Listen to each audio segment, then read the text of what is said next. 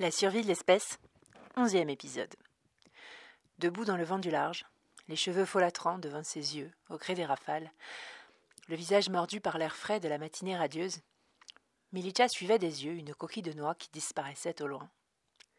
Quelques mètres en retrait, assise sur un bloc de grès, Albertine, seulement une once moins émue, observait la silhouette mélancolique de son ami en serrant dans ses bras le petit Justin, qui pour l'occasion ne gigotait même pas. Il était étendu tout son long contre elle, les yeux pleins de larmes, le nez morveux dégoulinant sur ses lèvres tristes, les jambes inertes. C'était un gros chagrin. Cerise partait, Cerise, son amie. Il ne la reverrait plus, jamais. Sans doute dans ses rêves, peut-être même en vrai.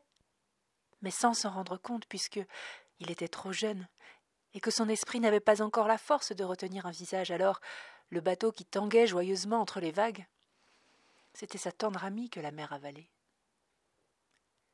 Sous les yeux de son petit camarade et de sa meurice au cœur gros, sous ses boucles souples, ramenées en couette vaporeuse qui bondissaient à chaque embardée, Cerise partait, insouciante, riant aux éclats de ses bonnes joues rouges rebondies et élastiques, la chérie de ces messieurs dames abandonnés sans remords, son public qui l'adulait, ses vieux penseurs, qui n'en revenaient pas que la chair puisse être aussi fraîche, et qu'autre chose que leurs écrans puisse les hypnotiser.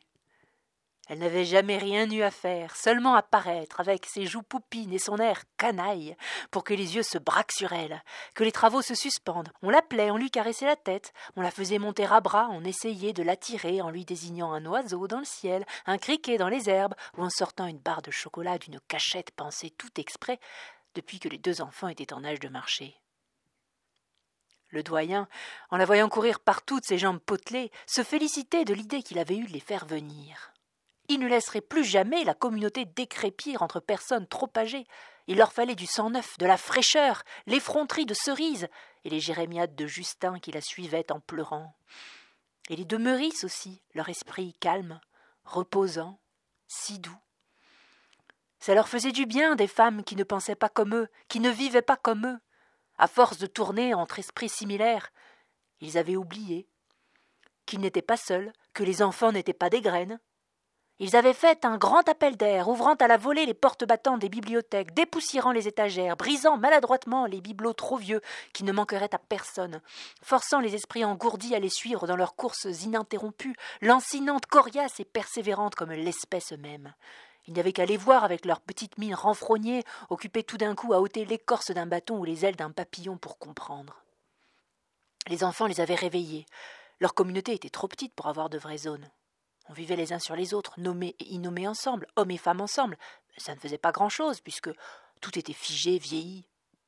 Que chacun savait sa place, et qu'il n'y avait même pas besoin de se surveiller.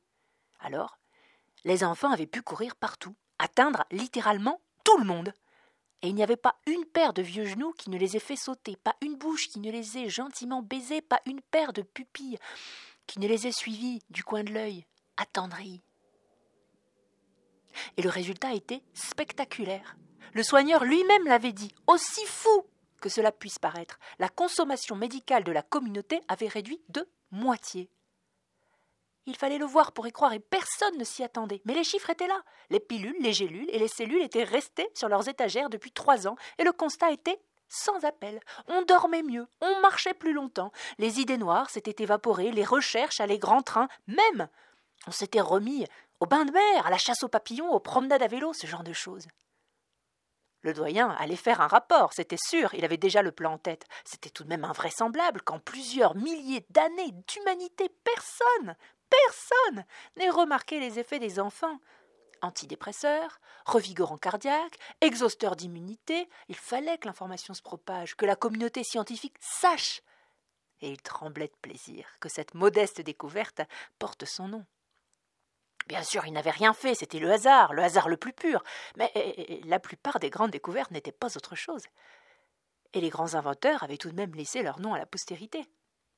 D'ailleurs, son mérite n'était pas si petit, il avait vu, et il avait compris.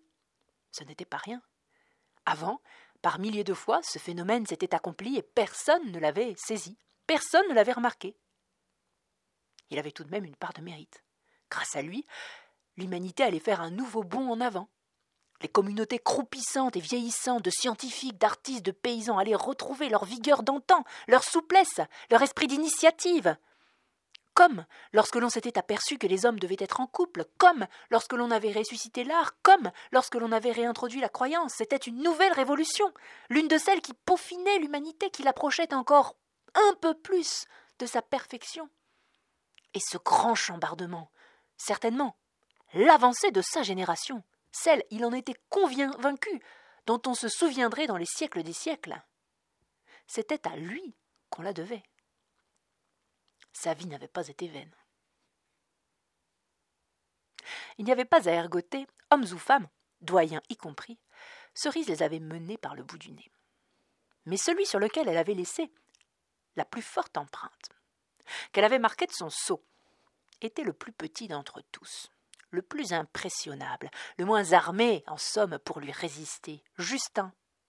De quelques semaines son cadet, arrivé en même temps qu'elle, ou presque, avec sa meurice Albertine, qui logeait dans la cabane de rondins sombre juste à côté de la leur, ouverte comme la leur, tout exprès pour les accueillir, et qu'il avait suivi partout avec des yeux écarquillés, obéissant à chacun de ses ordres dans la langue qui n'appartenait qu'à eux, et par laquelle elle lui faisait commettre les bêtises dont elle voulait garder les mains propres.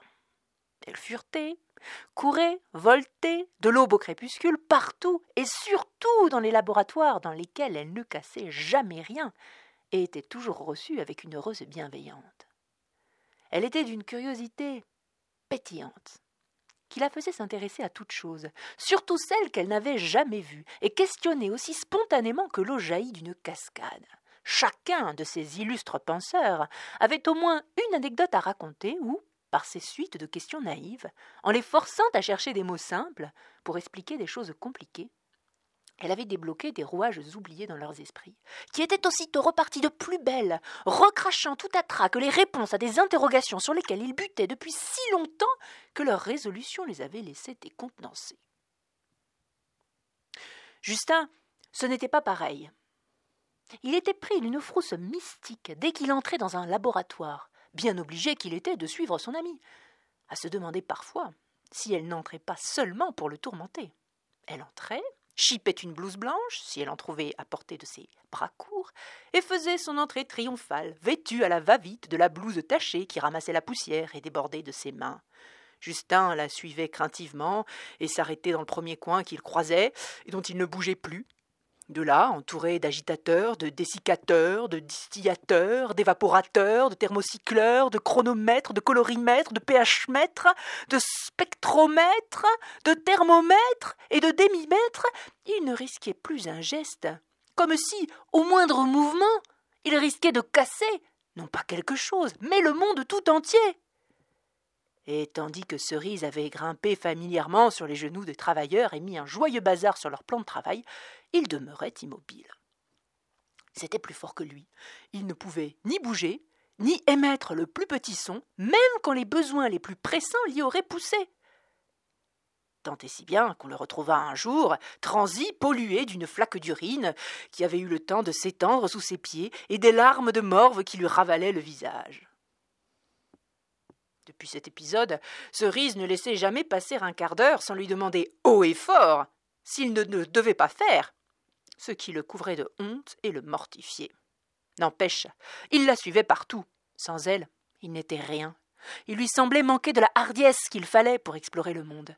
Elle le traînait avec elle comme un petit toutou. Elle ne pensait pas à mal. C'était une enfant. Et elle était cruelle. Il ramassait des coquillages sur la plage, se ruait sur les barques des pêcheurs pour y contempler le frétillement des poissons fraîchement pêchés, tentait de les maintenir en main, s'effrayant parfois de leur vivacité, agacer les pêcheuses et les pêcheurs de mille questions et petites demandes. Là non plus, on ne les repoussait jamais. Seulement, quand ils demandèrent s'ils pouvaient monter dans le bateau, on se tourna vers les Meurices qui refusèrent catégoriquement. Ce n'était pas un endroit pour des petits enfants. On n'élevait pas un petit homme au hasard. Il y avait des règles à suivre et les Meurices s'y entendaient. Elles avaient assez d'expérience et d'instinct à elles deux pour ne pas se tromper. Les enfants ne monteraient pas en bateau, ils ne grimperaient pas aux arbres, ils ne s'approcheraient pas des verres de vin et ils ne resteraient pas oisifs. C'était la règle. Chacun contribuait à la communauté et il n'était jamais trop tôt pour l'apprendre. Les deux Meurice s'étaient rapidement entendus pour faire vie commune. Le doyen, qui n'y connaissait pas grand-chose, leur avait mis courtoisement deux maisons à disposition à leur arrivée, mais elles n'eurent pas besoin de longs discours pour se replier dans une seule maison avec les deux enfants et Dana, qui étaient restés avec Milicha, dormant tous pêle-mêle dans la chaleur de la banquette de briques et de pots qui jouxtaient le poêle de masse. C'était comme si elles avaient été faites pour Z32, et pour se retrouver l'une aux côtés de l'autre, elles qui ne s'étaient jamais vues. Les gestes et le rythme leur venaient de lui-même, à tour de rôle, portant, puis suivies par les petits, elles allaient chercher de l'eau, des brindilles, des œufs sous les culs des poules, sarclaient la terre, semaient, arrosaient, tordaient le linge, le frottaient, le pendaient, le battaient, balayaient les sols, faisaient chauffer les eaux, les panades et les biberons, arrangèrent même des plants d'iris devant leurs fenêtres qu'elles avaient trouvés sauvages dans les champs alentours et dont elles firent tasser la terre par les menottes de Cerise et Justin qui riaient aux éclats de leurs têtes chatouillées par les longues feuilles plates. Elles s'étaient trouvées bien ici, l'une avec l'autre, ni seules, ni trop nombreuses, entourées à distance raisonnable de tous ces gens dont elles étaient la distraction, de toutes ces personnes sérieuses qui se réchauffaient volontiers à leur grand cœur de Meurice. La première qu'elles avaient adoptée était Dana, la jeune pousse qui avait accompagné Milicha et n'avait plus jamais voulu repartir.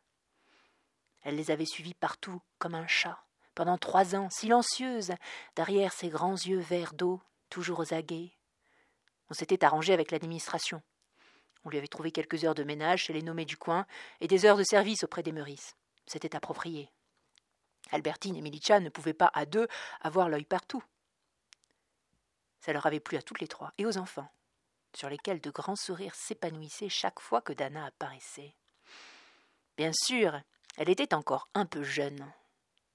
Mais sous la houlette stricte et discrète d'Albertine et Milicha, elle avait appris, petit à petit, à toujours garder un œil sur les enfants, même derrière la tête, à ne pas s'effrayer d'une chute, à s'alerter du silence, à toujours leur faire confiance, à expliquer, à ne pas utiliser le langage bébé, à laisser venir, à montrer, à répéter, à recommencer cent fois, mille fois, sans se laisser décourager, sans s'inquiéter que tel ait fini plus tôt.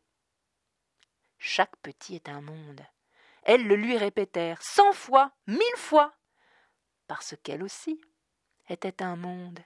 Elle aussi était un bébé, un bébé Meurice, c'était évident à l'attraction qu'elle produisait sur les deux enfants et que les deux enfants produisaient sur elle. C'était évident à sa soif d'affection, à son visage qui s'illuminait dès que les enfants la touchaient, dès qu'on lui permettait de les porter, à son regard avide lorsque les meurisses sortaient leurs larges mamelles, à sa jalousie à vouloir exclusivement les nourrir depuis qu'ils étaient sevrés, à sa manière animale de renifler leurs fontanelles et le creux de leur cou. Le moment étant venu, on avait proposé à Milicha d'accompagner Cerise. Mais après de longues hésitations, après avoir soupesé le pour et le contre, elle avait refusé.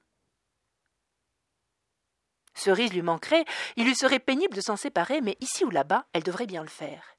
Et elle savait que l'enfant partait vivre sa vie, qu'elle avait tout entière devant elle, tandis qu'Albertine, qui était assise derrière elle sur ce gros rocher, ce n'était pas pareil.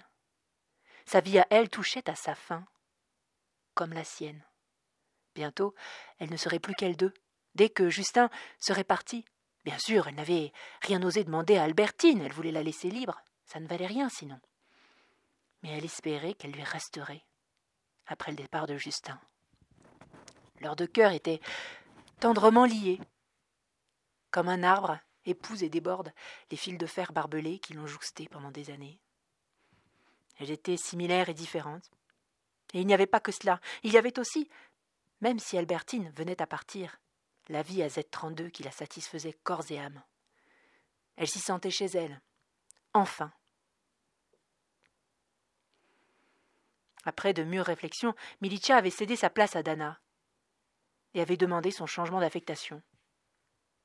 Elle ne serait plus Meurice. Elle retournait à son premier émoi, dont elle n'avait pourtant jamais senti le manque. La terre. Mais cela lui était revenu d'un coup, évident. Une cultivatrice du secteur la prendrait jusqu'à ce qu'elle soit autonome. Elle le sentait au fond de ses vieux os. C'était ici qu'elle finirait ses jours. La boucle était bouclée. Elle avait grandi dans une ferme, enfant de la terre. Elle mourrait dans une ferme, revenant à la terre. Elle se sentait fille du sol, enfant de la terre, au même titre que l'ail, ou les carottes nées par hasard et destinées à retourner fertiliser la terre pour les suivants. Elle était au bon endroit pour le faire. Elle avait vu le crématorium de Z32, un simple trou dans une clairière de pin, même pas besoin de disperser les cendres. Il n'y avait pas beaucoup de morts ici. Les habitants étaient presque tous des penseurs qui vivaient tant qu'ils le voulaient. Elle, ce n'était pas pareil. Elle n'était pas nommée, seulement une toute petite onze, le minimum pour être Meurice. Sa vie avait déjà été longue. Soixante-trois enfants lui avaient été confiés, au moins trois ans chacun, certains un peu plus, ce qui lui faisait au moins cent quatre-vingt-neuf ans, sans compter qu'elle n'avait pas commencé à prendre des enfants avant sa vingtième année sans doute, ni les périodes interstitielles, ni les enfants qu'on lui avait laissés plus longtemps. Au final, elle était vieille, tellement qu'elle en perdait le compte. Elle aurait pu le demander. Le soigneur lui aurait dit son âge précis. Mais à quoi est-ce que ça aurait servi? Elle allait vers la mort maintenant. C'était le moment. C'était son secret à elle. Elle ne l'avait dit à personne, même si elle sentait qu'Albertine avait compris. Et c'était la raison principale pour laquelle elle n'accompagnerait pas Cerise à P5. Sans ça, bien sûr qu'elle y serait allée. Même si c'était une opportunité pour Dana, même si elle-même n'était plus parfaite, bien sûr qu'elle aurait saisi l'occasion de voir de ses yeux la plus vieille et l'une des plus vieilles, belles villes du monde. Milicha avait déjà entendu son histoire avant, comme tout le monde, d'une oreille distraite et émerveillée, mais le doyen la lui avait racontée de nouveau. Et c'était autre chose, parce que lui, il savait de quoi il parlait. Avec lui, ce n'était pas des racontards. On pouvait le croire sur parole, avec tous ces vieux grimoires qu'il ne cessait de compulser et qui laissaient en permanence une auréole de poussière sur ses cheveux blancs. Le doyen était un homme sérieux, un savant, un penseur. Emporté par son propre élan et par la ferveur de son auditoire, il lui avait déroulé toute l'histoire de Pessinck, cette ville qui existait déjà dans les temps et même dans l'Antiquité, les temps avant les temps. La ville avait changé plusieurs fois de nom Lutèce, Paris, Râle et puis Pessinck. C'était moins joli, mais c'était plus commode. Pessinck avait été la capitale d'un pays, ce que Milicha n'avait pas bien compris, et une des villes mondes. Ce qu'elle n'avait pas bien compris non plus, c'était ces espèces de cités joyaux qui régnaient sans partage sur les anciens. Il lui avait égrené des noms fabuleux, fameux Londres, New York, Petri, Los Angeles, Rome, Tokyo, Singapour, Zapitoun, Bangkok, Atlantide, Hong Kong, Istanbul, Dubaï, Rio. Presque toutes ces villes avaient disparu avec la montée des eaux.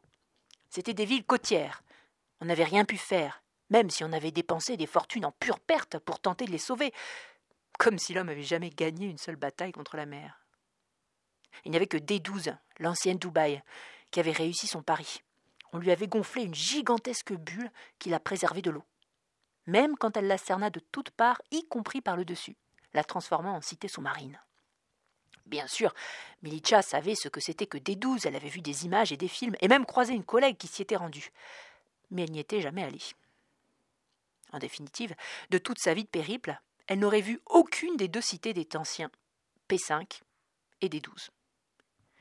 Le saint fantôme donnait ce qu'il voulait. P5 était devenue une ville côtière depuis la montée des eaux, qui s'était arrêtée tout juste au rebord de ses premiers trottoirs. La ville avait survécu, et on racontait que des bâtiments des anciens et même de l'Antiquité s'y élevaient toujours, baroques, enchanteurs, témoins d'une époque pittoresque et perdue, où les hommes vivaient presque comme des animaux, mais avec tellement de charme et de conviction. Beaucoup d'édifices avaient été rasés pour des raisons pratiques, mais pas tous, on y avait pris garde. Milicha demanda au doyen si un jour P5 aussi serait englouti sous les eaux. Il lui répondit qu'il n'y avait pas de risque puisque toute l'eau des banquises avait fondu et qu'il n'y avait plus une seule goutte à ajouter aux océans. Peut-être même que dans les siècles à venir, P5 reprendrait sa place puisqu'on parlait de reconstituer les glaciers. Qui vivrait verrait. Et c'était tout le problème de Milicha, justement. Elle ne vivrait plus. Oh, elle n'avait pas compris tout de suite. Il y avait eu d'abord des palpitations, puis des tremblements, le bas des reins qui la lançait, l'impression de sentir son squelette. Elle était allée consulter son soigneur sans une once d'inquiétude. De maladie, ce n'était pas ce qui avait manqué dans sa longue vie. Mais le diagnostic Elle ne s'y était pas attendue. La vieillesse. Après tout ce temps, elle n'y pensait plus. Mais la bête avait été patiente, elle ne l'avait pas oubliée. On l'avait tenue en respect avec les soins auxquels elle pouvait prétendre, mais ils étaient arrivés à leur limite. Ils étaient dépassés. En tant que onze, elle n'aurait aucun soin de plus. La vieillesse allait la prendre. Le soigneur lui expliqua que rien n'était perdu, que si elle se mettait consciencieusement à remonter les classes, elle avait de bonnes chances de rattraper la vieillesse et de rester en vie. Seulement Milicha n'avait pas envie. Passé le choc de la perspective de sa disparition et de sa décrépitude, passé les lourds sanglots solitaires et égoïstes, le calme lui était revenu. C'était bien comme ça. Elle avait suffisamment vécu, et il était temps de laisser la place aux autres. Elle avait été humaine et privilégiée, et il ne fallait pas abuser de ses privilèges. Et puis vraiment, se lancer à son âge dans une bataille contre elle-même et le temps. Elle n'en avait pas l'envie. Elle trouvait ridicule de se lancer maintenant qu'elle était affaiblie dans un combat qu'elle avait perdu toute sa vie. C'était trop tard. Elle n'aspirait plus qu'à la quiétude, et la quiétude, elle l'avait trouvée. Elle n'allait pas prendre le risque de la perdre de nouveau. Car malgré ses apparences douces et tranquilles, Milicha cachait un esprit torturé. Elle avait été percluse de doutes et de douleurs stériles la plus grande partie de sa vie. D'aussi loin qu'elle s'en souvienne, elle s'était crue maudite et incapable de jamais trouver le repos. Son tort? Lorsqu'elle était toute jeune, dans sa ferme, au matin d'un jour où elle s'était faufilée pour aller respirer l'air frais de la campagne à l'aube, elle était tombée nez à nez avec deux silencieux allongés dans les herbes hautes. Elle aurait dû les appeler traîtres, ou traîtres à l'espèce, comme tout le monde. Elle ne savait même pas d'où lui venait ce nom silencieux, mais c'était plus fort qu'elle. Elle en était incapable. Elle les appelait silencieux et rien d'autre. Elle avait une peur bleue de se trahir un jour. Deux silencieux donc, l'un pâle comme l'émail d'un évier, l'autre sombre comme l'écorce d'un chêne. L'horizon était blanc et rose, l'air frais. Elle n'avait aucune idée de ce qu'il faisait là si près des habitations humaines. On ne les voyait jamais d'habitude. Ils semblaient excessivement jeunes. Ils restèrent immobiles. Ils avaient l'allure de celui qui cherche à tromper le chasseur, à mesurer le danger. Ce qui l'avait le plus marqué, c'était leurs yeux, qui la fixaient. On aurait dit qu'ils la regardaient sans pudeur, comme une bête, comme si elle avait été une bête, ou comme si ils avaient été des bêtes. Oui, c'était ça. On aurait dit des yeux de bête, les mêmes exactement que ceux des animaux sauvages, que ceux des biches qu'elle surprenait parfois, le même vide, intense. Elle avait fait un pas, ils avaient détalé. Même l'herbe donnait l'impression de ne pas s'écraser sous leur poids. Ils ne faisaient aucun bruit, et, tant qu'elle puisse en juger, ils n'avaient pas d'odeur. Ces deux silencieux qui ne lui avaient rien fait, et qu'elle avait vus moins d'un instant, l'avaient poursuivi toute sa vie. Leur regard bleu et noir. Il l'avait saisie, elle n'avait pas pu s'en défaire, et constamment son esprit était revenu à eux. Peut-être était-ce un peu pour cette raison qu'elle avait tant voyagé, dans l'espoir de les recroiser un jour. Pourquoi? Elle n'en avait pas la plus petite idée, mais elle savait que cette idée était là, et qu'elle revenait à chaque fois, et elle avait frémi à chaque fois que dans des hameaux reculés on avait amené des silencieux pendus à des pics. On ne faisait pas ça en ville. Bien évidemment, ça n'avait jamais été eux. Elle y pensait toujours. Il y avait trop de questions, trop de possibles, trop de mystères, c'était plus fort qu'elle. Elle imaginait, contre sa volonté, mille petits riens ou grandes aventures avec ces silencieux. Elle brodait. Elle leur parlait.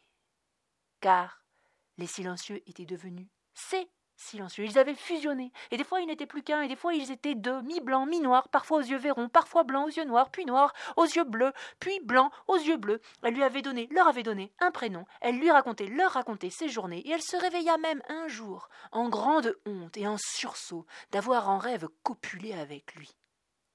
Ou eux. Elle s'était retrouvée en sueur sur son lit, terrorisée qu'on ne l'ait entendue. Le dortoir était paisible. Personne ne semblait réveillé, heureusement. Mais ce jour-là, elle commença à douter de son esprit. Était-on sûr qu'il soit inviolable, qu'on puisse avoir des pensées coupables, même en compagnie, et que personne ne s'en aperçoive? La frontière lui semblait bien frêle et peu sûre. Elle aurait voulu de garanties, et en tout cas elle se sentait condamnée, marquée du sceau de l'infamie, même si personne ne le saurait jamais. Copuler avec un silencieux mâle par-dessus le marché, voilà ce que c'était que son moi profond. Eh bien, ce n'était pas beau à voir. Elle aurait dû être mise au rebut, subhumanisée. Elle n'était pas digne d'être humaine, elle était maudite. Voilà ce qu'elle avait pensé toute sa vie, ce qui l'avait torturée. Et voilà que, dans sa miséricorde, le saint fantôme lui avait accordé Z32, Albertine, et le repos. Car, depuis qu'elle était arrivée, ses pensées mauvaises, alternativement désir ou dégoût de son silencieux, de ses silencieux, ses compagnes de tant d'années, lui avaient peu à peu laissé du champ, jusqu'à ce qu'elle constate un matin qu'elles avaient tout à fait disparu. Alors oui, qu'une vieille canaille comme elle puisse trouver le repos était une grâce.